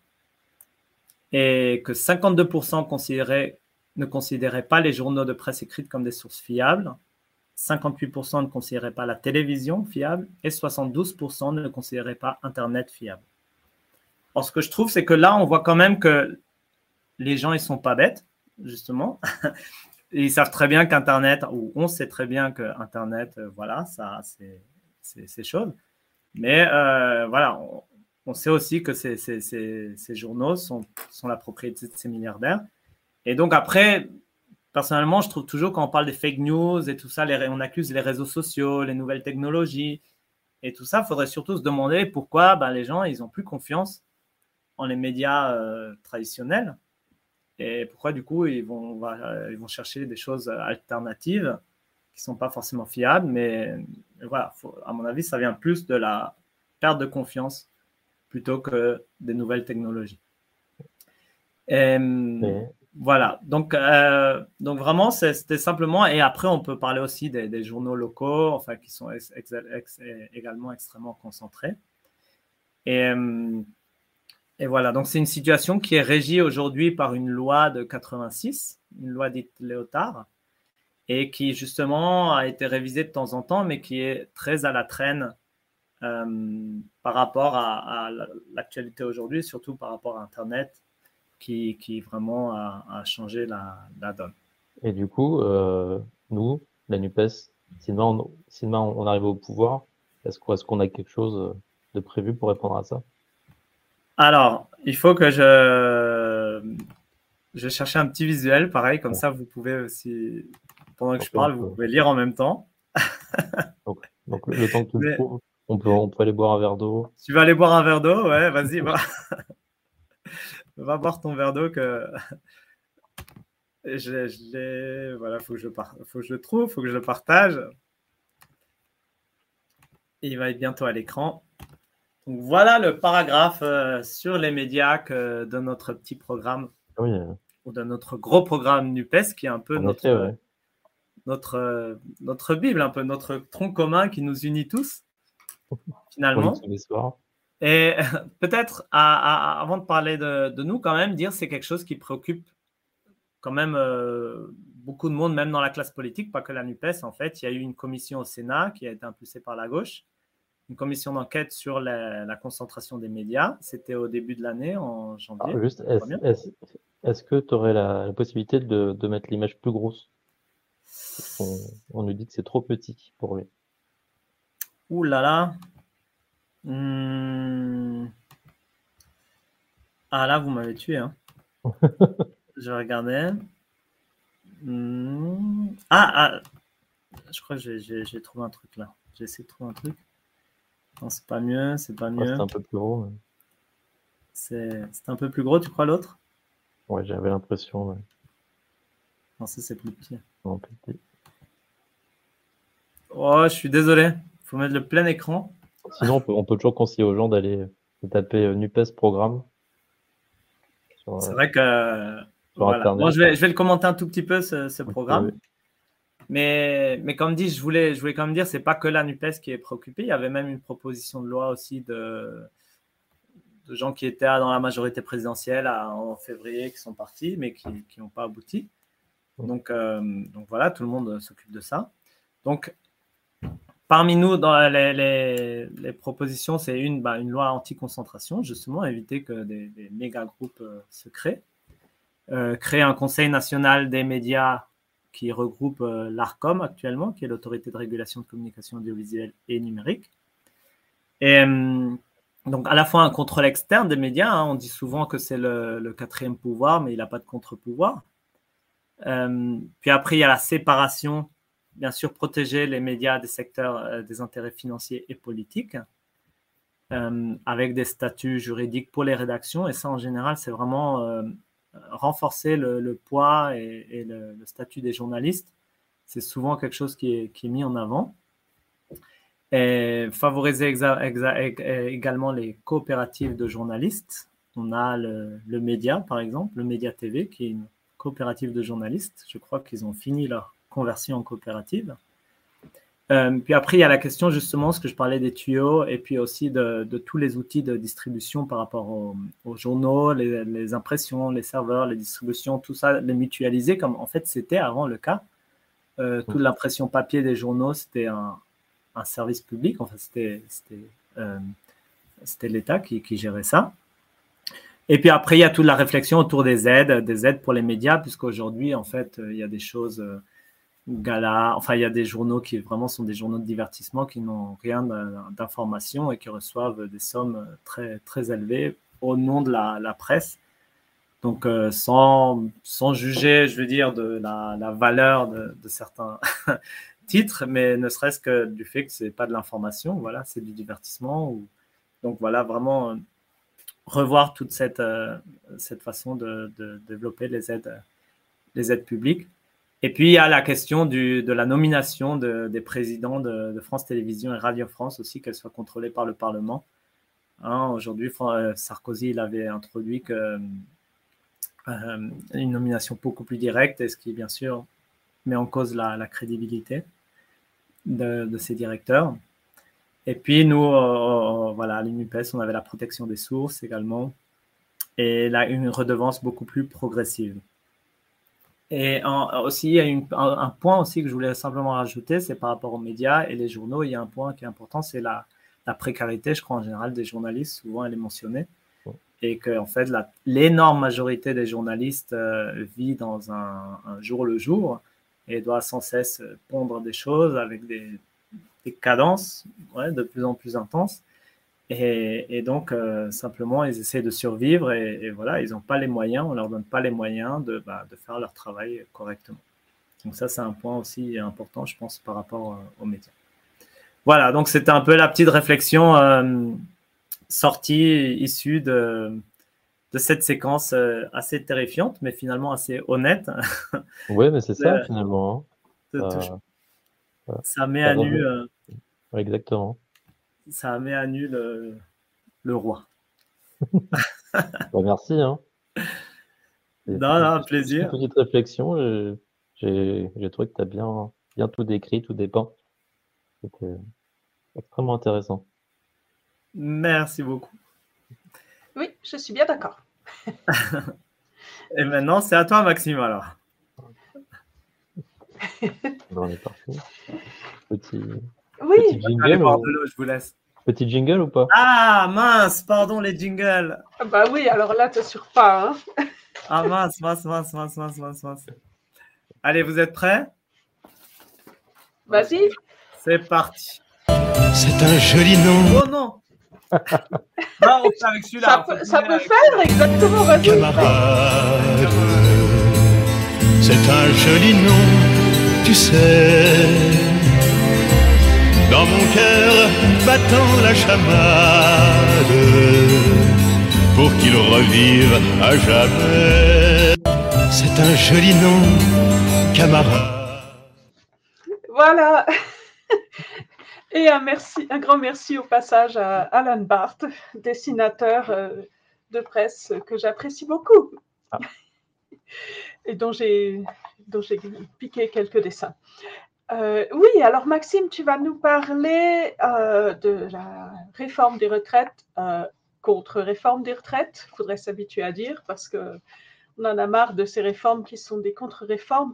Alors évidemment, comme d'habitude, on nous dit ah mais rien n'est décidé, tout est ouvert, les discussions sont, sont en route. Mais bon, euh, oui. Euh, est-ce qu'on sait déjà qu'est-ce que, cette contre-réforme pourrait contenir? Qu'est-ce, que, qu'est-ce qu'on a comme indice déjà? Alors, comme tu l'as dit, en fait, en ce moment, il y a euh, des, négociations entre, Macron et les partenaires sociaux, mais on a comme l'impression que, tout est déjà plus ou moins décidé. ce qu'il faut dire, c'est que en parallèle, il y a aussi donc les sénateurs LR qui ont euh, fait introduire dans le projet de loi de finances euh, de la sécurité sociale euh, le, donc le passage de l'âge légal de départ à la retraite à 64 ans et que ça doit encore passer devant l'Assemblée nationale. donc, a priori, comme le gouvernement a d'autres plans, les macronistes devraient voter contre, mais on n'est pas sûr. On, essaie, on espère, oui. On espère, quoi, voilà. Et donc, on espère qu'ils vont plutôt passer par, par une négociation. voilà. Donc, concrètement, ce que, Macron, lui, propose, c'est donc c'est qu'il y ait un passage de l'âge légal départ à la retraite donc de 62 à 63 ans d'ici à 2025, puis à 64 ans d'ici à 2028, pour arriver à 65 ans d'ici à 2031. Et le, donc le gouvernement se dirait prêt à discuter d'un passage à seulement 64 ans d'ici à 2031. Euh, autre projet, c'est de mettre fin à la plupart des régimes spéciaux, donc notamment celui des cheminots, EDF, euh, donc uniquement pour les futurs employés, ce qu'on appelle la clause du grand-père. Euh, et il a aussi été évoqué une retraite minimale à 85% du SMIC net pour une carrière complète. Euh, ce quoi il faut ajouter euh, qu'il y a récemment euh, donc une autre réforme, une autre contre-réforme qui, qui, qui, qui est entrée en vigueur. Euh, c'est la loi Touraine qui fait augmenter progressivement en fait les trimestres cotisés pour pour partir à taux plein. Nous à la Nupes, on est forcément totalement opposé à, à, toute cette évolution puisque on veut faire exactement le contraire, qui est un retour de, de l'âge légal de départ à la retraite à 60 ans euh, pour, et à 40 annuités pour euh, une retraite complète. Et euh, on veut donc porter à minima au niveau du SMIC, revaloriser toutes les pensions pour une carrière complète et le minimum vieillesse au niveau du seuil de pauvreté. Euh, donc on voit à quel point on est là face à comme deux projets complètement opposés. Oui, mais pourtant, euh, partout dans les médias, euh, et puis bon, Bruno Le Maire, le ministre de l'économie, ne se prive pas de dire que ben non, non, non, c'est complètement utopique, ça coûterait beaucoup, beaucoup trop cher, la retraite à 60 ans, qui est la proposition de la France Insoumise et de la NUPES. Alors bon, est-ce que, est-ce qu'effectivement ça coûterait, trop cher, ou est-ce que, Bruno Le Maire invente de toutes pièces une menace qui pèserait sur le système de retraite euh, en France? Bah, En fait, euh, la meilleure réponse, c'est finalement un service qui est rattaché à la, Première ministre qui le donne, donc qui est, le corps, qui est le, Conseil d'orientation des retraites. Euh, donc, hein, c'est, comme je dis, hein, c'est un service euh, qui est rattaché à la Première ministre. Donc, c'est loin d'être un, un, repère de gauchiste, comme on dit. Euh, et donc, le corps, dans son, dans son dernier rapport, en fait, donc, il constate donc que, les, que, le, que, le, régime des retraites français il a, excé, il a, été excédentaire en 2021 et qu'il va l'être en 2022, mais effectivement qu'il va se dégrader, euh, se dégrader et euh, rester déficitaire sur les 25 prochaines années. Et pourtant, euh, le corps euh, réfute l'idée d'une donc l'idée d'une dynamique non contrôlée des dépenses de retraite. Euh, oui. Il dit que bien que le, que le système euh, soit, soit, déficitaire à long terme dans la moitié donc des scénarios qu'il a prévus, les dépenses resteraient globalement stables euh, par rapport au PIB jusqu'à horizon euh, 2070. Et, euh, et, donc en fait, le corps euh, en 2022, il reste sur ce qu'il disait dans son rapport de 2021. Donc, je vais le citer. Les évolutions de la part des dépenses de retraite dans le PIB resteraient sur une trajectoire maîtrisée à l'horizon de la projection, c'est-à-dire 2070. C'est un résultat qui prévalait avant la crise sanitaire que nous traversons depuis début 2020. C'est un résultat qui demeure valable après crise selon les préférences politiques, c'est ça, c'est ça, c'est très intéressant. Selon les préférences politiques et les priorités qu'on souhaite assigner aux finances publiques, il est parfaitement légitime de défendre que ces niveaux donc de, de dépenses pour les retraites sont trop ou pas assez élevés. Donc, ce qu'on voit ici, c'est qu'en fait, il n'y a aucune nécessité à diminuer les dépenses pour les retraites euh, et qu'il est même tout à fait possible de les augmenter. Donc, en fait, diminuer les, les, les, les dépenses, c'est donc uniquement un choix politique que, que, que l'a fait Macron. Euh. Et euh, pour, voilà, parce que là, c'est un peu compliqué d'évoquer tous les sujets, mais de manière générale, si vous avez envie de, de, voir un petit peu, enfin, de sortir un petit peu juste de, de cette vision bu budget sur euh, d'année en année, je, je, je, je, vous conseille vraiment d'aller lire le livre de Nicolas da Silva, La bataille de la Sécu, une histoire du système de santé, en fait, pour comprendre tous les enjeux et notamment comment les déficits sociaux euh, ont largement été organisés. Oui, oui, oui. Donc, en fait, euh, le corps euh, reste diplomatique, mais il semble plutôt valider l'option de la, de, de, de, portée par la NUPES d'une retraite à, à, à, 60 ans. Euh, ça n'a pas l'air du tout d'être impossible. Euh, mais donc concrètement, qu'est-ce que ça impliquerait comme, comme choix euh, budgétaire? Si, si, on arrive au pouvoir, euh, est-ce que ça va être euh, la, la, pauvreté et la famine dans tout le pays parce qu'on a des, des, parce qu'on porte cette réforme ou comment comment ça va se présenter? Euh, au contraire, je pense, je pense que ça va plutôt être, euh, un- ça va plutôt avoir un effet euh, euh, redistributif, puisque Mhm. alors ce qu'on ce qu'on dit dans nous, nous dans, dans le programme de la Nupes, ce qu'on peut lire, c'est maintenir l'équilibre des retraites en soumettant à cotisation patronale les dividendes, participation épargne salariale, rachat d'actions, heures supplémentaires, en augmentant de 0,25 points euh, par an le taux de cotisation vieillesse et en créant une surcotisation sur les hauts salaires. Euh, on a donc ici, là, ce qu'on voit, c'est clairement des, des choix de financement euh, donc dans les conditions de, de productivité actuelles qui sont assez claires et en rupture avec, avec les choix de Macron euh, qui, enfin, voilà, qu'on Qui, a là. qui aime bien défiscaliser, au contraire. Justement, ouais. justement. C'est là où on voit euh, tout- toute la différence et on voit justement co- comment ça peut appauvrir, appauvrir un système à force. Euh, donc, pour, pour revenir sur, euh, sur ce que je viens de dire, con- concernant donc les cotisations patronales sur, euh, sur divers types de, de distribution qu'on pourrait mettre en place, donc notamment sur les dividendes, ça peut par exemple inciter à réinvestir l'argent dans le cycle productif plutôt qu'à le faire sortir de l'entreprise, c'est ce qui va générer, euh, ce qui peut générer des cotisations. Euh, on, on a vu hein, la- la- que ça avait eu une grande efficacité. euh, il y avait eu, eu un type de mesure euh, un peu comme ça qui avait été mis en place sous Hollande et ça avait eu des effets assez importants. Euh, sur euh, et donc sur les dispositifs destinés aux salariés, ça peut aussi inciter donc euh, à ne pas recourir à ces dispositifs, mais plutôt à euh, carrément euh, faire des augmentations de salaire. Oh. Euh, Le gros mot. oh. Ah bon, pardon, excusez-moi. Euh, ce qu'on voit aussi, c'est qu'il y a, euh, dans ce qu'on propose, il y, aura aussi pour effet de renchérir les heures supplémentaires, donc, en mettant des, des donc, une cotisation dessus, et euh, bah, ce, qui, ce qui permettra aussi de mettre, mettre un frein au, au long des tricotages des 35 heures, et donc peut-être de- de, d'embaucher plutôt que de, que de recourir à des, des heures supplémentaires. On, on parle aussi donc d'augmenter légèrement et progressivement le, le taux de cotisation. Mais bien sûr, ça, ça serait sans diminution du pouvoir d'achat, avec, avec ce qu'on aura en contrepartie des, des, hausses de salaire euh, plus importantes. Et, euh, et bien sûr, donc une, une proposition que, bah, que Macron se, se refuse de, de base avec d'examiner, c'est faire contribuer davantage les plus revenus, donc les plus riches. Euh, autre point aussi, donc qui n'est pas dans le, dans le programme de la, de, la Nupes, mais c'est un, un point que Jean-Luc Mélenchon avait euh, à plusieurs fois expliqué pendant, pendant la campagne de la présidentielle. Il avait dit en fait que rémunérer les femmes aussi bien que les hommes euh, à travail, à travail équivalent, qui est juste euh, normal, euh, ça permettrait donc d'équilibrer le système. Donc euh, c'est- peut-être pas quelque chose qu'on va faire en un claquement de doigts du jour au lendemain, mais c'est probablement un domaine dans lequel on pourrait imaginer une action un peu plus contraignante que ce qui est actuellement le cas. Oui, sachant que cette inégalité de salaire, euh, dans le temps, elle était euh, normale et inscrite dans la loi parce que la femme n'était pas censée euh, apporter plus qu'un salaire d'appoint. Alors bon, évidemment, là, c'était de beaux rêves.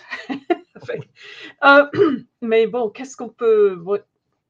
la contre-réforme de Macron prévoit des économies. Bon, ça, on s'en doutait. Est-ce que... Qu'est-ce que, qu'est-ce que ça va prendre comme ampleur? Est-ce qu'il y a des qu'est-ce qui a peut-être changé, évolué par rapport à, la première guerre des retraites avant le, Covid euh, qu'est-ce que, Donc, qu'est-ce qu'il prévoit comme économie?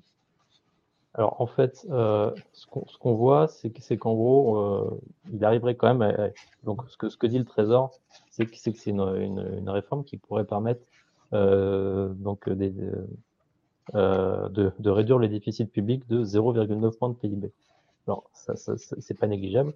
Euh, il dit euh, donc euh, c'est entre l'amélioration donc du système de retraite, euh, euh, ah non entre la pardon, non justement, mais entre l'amélioration du solde du système de retraite donc de 0,5 points de PIB, la hausse des dépenses, donc, de, donc moins la hausse des dépenses de 0,2 points pour les autres branches de la Sécu, notamment l'assurance chômage, euh, mais plus les autres recettes telles que les impôts supplémentaires payés équivalents, donc qui, qui, qui à, zé- à 0,6 points de PIB, donc ce qui ferait 0,9 points de PIB. Sauf que le problème, c'est justement quand on, quand on fait sortir euh, autant d'argent de, de l'économie, quand, quand l'argent retire, quand l'État euh, retire autant de dépenses, ça, ça a malheureusement en fait des, euh, des conséquences macroéconomiques.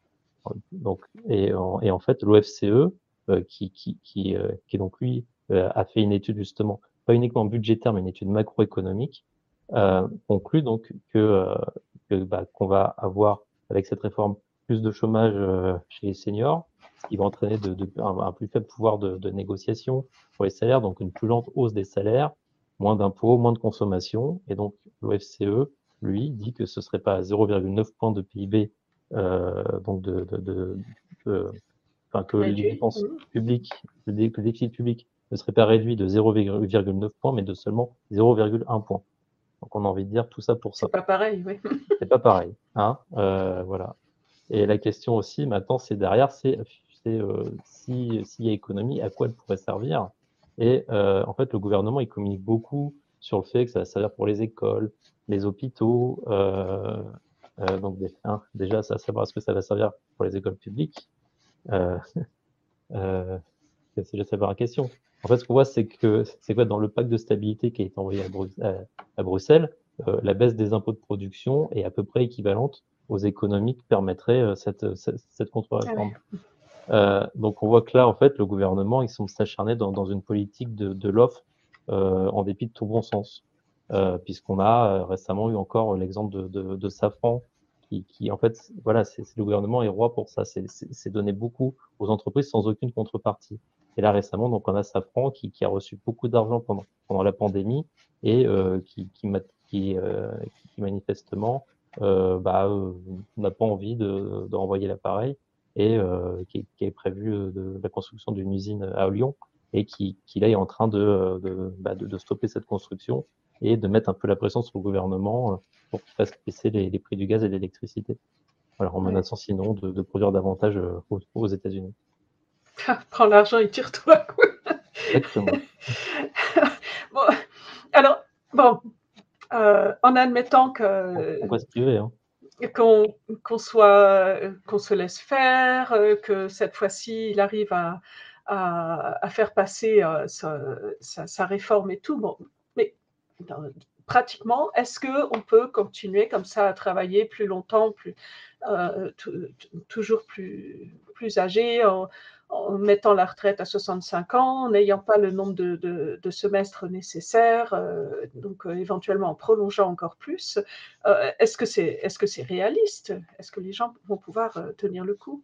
Non, euh, alors justement, c'est que la réponse, en, la réponse en plus, elle est, assez claire. Hein, les Français ne, ne, peuvent de toute façon pas vraiment travailler plus longtemps. Et il y, a, y, a, y a un très bon, il y a un, très bon dossier là-dessus dans dans, dans Alternative économique du, euh, du mois de novembre, euh, en fait, dans lesquels ils ont répertorié donc six raisons pour lesquelles les Français peuvent pas travailler plus. La première, en fait, c'est que les seniors sont, sont déjà évincés du marché du travail. Euh, il y a 40% des, des, personnes nées en 1950 qui ont été au moins un an des nini, c'est-à-dire ni en emploi ni en retraite. Et euh, si le passage de l'âge légal euh, à, à, euh, à, 62 ans, donc sous Sarkozy, a fait augmenter de 20 points le, le taux d'emploi des 60-61 ans, en fait, il n'a pas dé déplacé, mais rallongé ce, ce, sas de précarité dans lequel on va retrouver évidemment bien plus d'ouvriers que de cadres. Euh, et ce qu'il faut savoir, c'est qu'il y a euh, en moyenne, et ça, c'est un, chiffre assez impressionnant, c'est qu'il y a en moyenne deux ans entre la cessation définitive de l'emploi et l'accès aux pensions. Euh, donc on imagine le massacre social, mais ce sera un vrai massacre social euh, que, que, que, ça constituerait, donc un décalage de l'âge de la retraite, sans, euh, sans, sans, mesure forte à côté, quoi, pour, pour répondre à ça.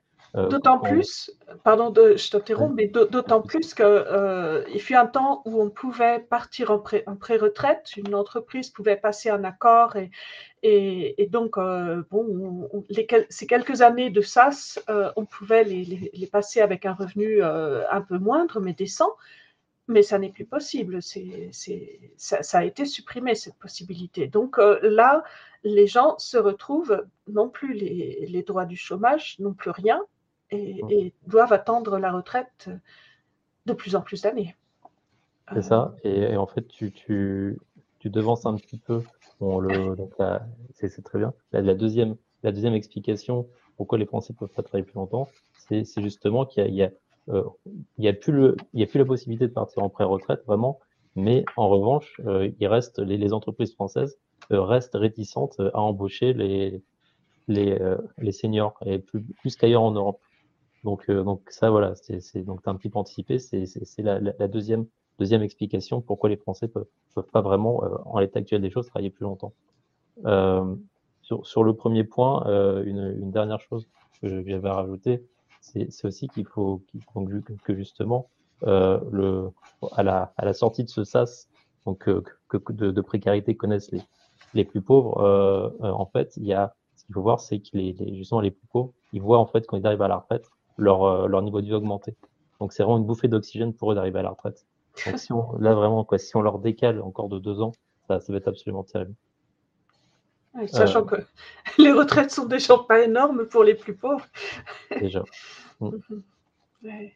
Exactement. Euh, après, tu, tu, parlais de la. Donc, il euh, y avait, il y avait un. Donc, le troisième point qui était évoqué dans le dossier, c'est la pénibilité, euh, avec euh, l'usure au travail qui est deux fois plus ressentie en France qu'en Allemagne ou en Suède, par exemple, et euh, la médecine du travail qui estime que 20% des 59-61 ans qu'elle suit devraient, devraient arrêter. Et quand on sait que Macron, il, a des, il avait supprimé, quand il arrive au pouvoir, 4, 4 critères de, de, pénibilité sur, sur 10, ça, ça voilà, c'est un chiffre, un chiffre qui prend tout son sens. Le, le, quatrième point qui est évoqué dans le C, c'était la perte de sens. Euh, donc là, c'est un problème qui, touche même les cadres. Donc, on voit voilà que c'est au-delà des inégalités, c'est quand même un problème euh, général. Euh, et un autre point, c'est qu'il y a un accès moindre à, une formation. En fait, le truc, c'est le, problème, c'est qu'en France, la formation continue, elle est basée sur les cours et les stages, ce qui correspond pas du tout aux besoins des seniors. Donc, les seniors ont moins accès aux formations, ce qui fait que justement, ils, euh, sont moins susceptibles d'être employants quand, que, les autres. Et euh, c'est quelque chose qui, qui ici encore touche encore plus particulièrement le, les seniors ouvriers que les, euh, autres. Et dernier point, donc, qui, fait que les Français auraient d'énormes difficultés à travailler plus longtemps, c'est le manque de confiance dans l'avenir. Encore une fois, ça, touche encore davantage les ouvriers, notamment donc dans les régions qui ont été très, très fortement touchées par la, désindustrialisation. Euh, ce qu'on voit ici, c'est qu'en fait, Macron, avec sa vision uniquement comptable, il prend pas du tout ces aspects en compte. Il n'y a, absolument rien, euh, aucune réflexion là-dessus. Et euh, on n'entend pas. Euh, et en fait, on, voit qu'il il n'a rien prévu pour corriger l'accroissement des, des, inégalités qu'il engendre. Euh, ce qu'il faut rappeler, euh, c'est que nous, en fait, euh, on veut pas absolument que les gens partent à la retraite à 60 ans, mais qu'ils en aient la, possibilité. Une fois au pouvoir, ce sera donc pour nous important de tenir compte de tous ces éléments pour, voilà, pour que les gens puissent partir en retraite par choix et non pas parce que, et, non pas parce que le métier qu'ils aimaient vraiment leur, leur, correspond plus ou tout simplement que ce, que ce métier veut plus d'eux. Quoi. Voilà, donc à, à, 60 ans, je, je, me sens en forme, j'ai envie de continuer mon métier, je peux le faire, j'ai la possibilité de le faire. Euh, par contre, euh, j'ai bien aimé mon métier, mais j'estime que ça va bien et je me sens plus euh, capable, par exemple, de, faire face à 25 gamins dans une classe d'école maternelle à 60 ans et passé. Eh bien, je pars en retraite avec une bonne conscience et un, revenu tout à fait correct. Donc là, ce que tu dis, c'est que Macron euh, ne s'occupe pas de, de, ces problèmes euh, structurels. Il, il, il, est dans une conception uniquement financière. Il s'occupe du court terme. Et, et en fait, c'est donc deux choix de société qui sont, qui sont en train de s'opposer. Euh, oui, tout, à fait. En fait, on a... Ouais, c'est ça. C'est qu'en fait, on a. Ce qu'il faut rappeler, c'est qu'on a. Enfin, en fait, on, on, peut avoir un régime euh, de retraite qui est tout à fait à l'équilibre excédentaire, mais qui peut être un très mauvais ré régime de retraite. On peut avoir, euh, tout le monde a une retraite à 600 euros par mois, voilà. Donc le régime sera euh, très bien équilibré, mais, mais, mais, par contre, tout le monde, tout le monde sera pauvre. Et euh, c'est ce qu'il faut rappeler, c'est que la création de la retraite en France, ça a permis de, de, de, de mettre un terme à ça. C'est euh, que, la, que la fin de vie signifie forcément d'être dans la pauvreté. Euh, on peut, en fait, pour rappel, la France possède un des meilleurs systèmes au monde, puisqu'on a, euh, entre guillemets, seulement euh, un million de, retraités, pauvres, quand, c'est par exemple euh, trois fois plus en Allemagne. Mais si on, va plus loin, en fait, donc comme tu dis, c'est vraiment deux visions de la société qui s'opposent au, travers de l'argent qu'on souhaite dégager pour les retraites et donc la part du PIB qu'on entend, on entend leur, leur allouer. si, donc, si cette part elle reste constante ou qu'on la diminue, à population donc de retraités croissante, ça, veut, ça signifie forcément une baisse des pensions ou alors, une du, ou alors de, la, de la durée des retraites. Et euh, derrière, tu euh, bah, forcément l'incitation à aller vers euh, donc la, donc la remise en cause aussi, la retraite par répartition, puisque ça va inciter davantage de gens à aller vers des fonds privés de retraite par capitalisation euh, en, en, complément, pour, pour ceux qui le peuvent, bien sûr. Euh, et, donc, et, qui, en plus, court le risque éventuellement de, de, de tout perdre s'il s'agit de, de, fonds euh, un peu spéculatifs, comme, comme on l'a vu euh, se passer en Amérique du Nord, en Amérique du, du, Sud aussi, je crois, au Brésil, je ne sais plus. Mais en tout cas, on sait que c'est une solution extrêmement risquée pour, euh, pour les gens, en plus. Ouais, évidemment, hein. c'est sûr. Hein. Et tu dis un peu spéculatif, mais oui, c'est forcément basé sur, sur, de, la, sur de, la, de la spéculation. Hein. Donc, euh, voilà. Et face à ça, donc l'autre l'autre possibilité, c'est d'augmenter la part du PIB consacré aux retraites. Et ce qu'il faut dire, c'est que finalement, ça, ça, ça, serait aux dépens de personne, puisque euh, la part des personnes euh, en âge d'être à la retraite augmentant, euh, la part du PIB qui leur est consacré devrait logiquement augmenter en, en, en même proportion, au moins. Euh, le problème ici, évidemment, c'est la, la question des, euh, des, des, gains de productivité, des gains de productivité, et alors central pour savoir si la population active sera en mesure de produire assez. Euh, et ici, en fait, Macron, il fait vraiment preuve de ce qu'on peut appeler un conservatisme social. Alors, je reprends le terme à Romaric Godin, hein, dans, un très bon article sur Mediapart, qui s'appelle En défendant le travailler plus, le macronisme songe dans le conservatisme. Euh, et en fait, voilà, c'est ça, parce que Macron, euh, ça fait euh, quel, quelques temps là, qui, qui euh, en fait, qui, qui reprend cette, cette, cette, rengaine du, enfin, qui est assez propre au, patro, au patronat, euh, donc qui, qui, qui est de dire qu'il faut travailler plus. Euh, en fait, et en faisant ça, il fait vraiment comme s'il s'il n'y avait pas de gain de productivité euh, qui permettent finalement de produire plus en recourant à moins de travail. Euh, alors même que c'est justement l'augmentation de cette productivité qui, était vraiment à la base de l'essence du capitalisme. Dans les, en fait, dans, dans le monde occidental, en 1870, on travaillait en moyenne 64,3 heures. En 2000, on était passé à 36,3 heures. Donc on voit que, là, pour le coup, euh, le capitalisme a pu avoir un effet progressiste. Euh, après, ce qu'il faut pas nier, c'est que c'est vrai que c'est euh, les gains de productivité tendent à diminuer depuis 50 ans, euh, mais il y en a toujours. Et en fait, ce qu'on voit, c'est manifestement, Macron, ce qu'il cherche, c'est à en réserver les fruits au capital, aux dépens du travail, ce qui serait bah, purement et simplement du vol. en d'autres termes, en fait, ce qui, ce qui, ce qui nous demande, c'est de travailler plus, mais pas pour nous, mais pour, euh, pour maintenir les profits et donc les revenus des plus riches. Euh, donc en fait, on voit que là, euh, derrière ce qu'on nous, en fait, c'est pas du tout un problème d'équilibre budgétaire qu'on a. La question qui est derrière la retraite, en fait, c'est donc bien celle de la, de répartition de la richesse produite. Après, nous, ce qu'il faut voir, c'est que si, c'est vrai que dans un premier temps, l'enjeu, c'est d'assurer que les, de que les travailleurs profitent des gains de productivité, qui, en fait, il faudra euh, nécessairement à terme se demander si, si dans l'urgence écologique et le besoin de sobriété, euh, c'est vraiment souhaitable de, de, rester dans un système où, où, on est uniquement à la recherche de la, de la productivité. Euh, et.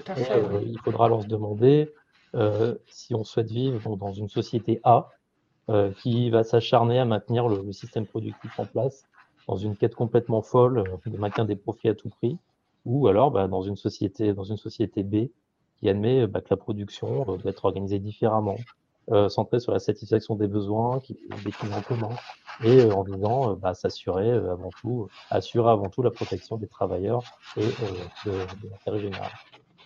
Oui, exactement. Et bien, merci pour cette belle conclusion.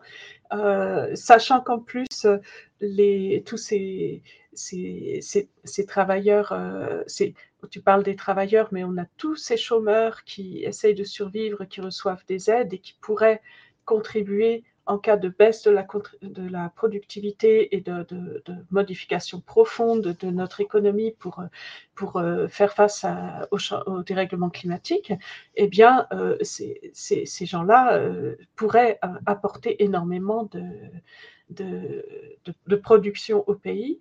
À, un coût qui ne serait pas si élevé que ça, puisque de toute façon, il faut quand même un minimum. Voilà, eh bien, merci franchement pour ce- ce- cette- cet éclairage. On espère beaucoup que tu n'auras pas, euh, qu'on n'aura pas un passage en force sur ce point-là euh, et que si ça c'est le cas, euh, eh bien, il y aura une réponse à la hauteur. Merci beaucoup à vous. Maintenant, on est au taquet aussi. Moi, je ne sais pas si vous avez entendu la radio aujourd'hui. On parle beaucoup de l'assurance chômage aujourd'hui. Et quand Oui. j'ai entendu ça, je me suis dit, ah tiens, je, maintenant je, je connais ça d'ailleurs. Grâce à Maxime, la dernière fois, ta, ta séquence.